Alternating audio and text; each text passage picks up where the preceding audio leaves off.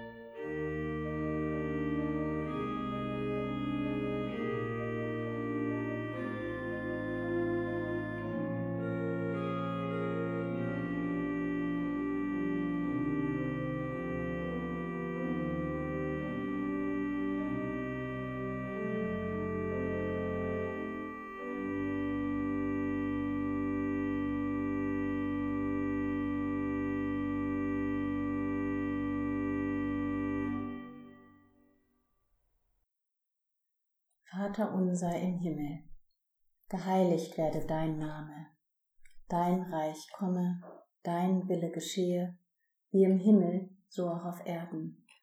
Unser tägliches Brot gib uns heute und vergib uns unsere Schuld, wie auch wir vergeben unseren Schuldigern. Und führe uns nicht in Versuchung, sondern erlöse uns von dem Bösen. Denn dein ist das Reich und die Kraft und die Herrlichkeit in Ewigkeit. Amen. Vater, wir danken dir für den Segen der kommenden Woche. Wer wir auch sind, du kennst uns, dein sind wir.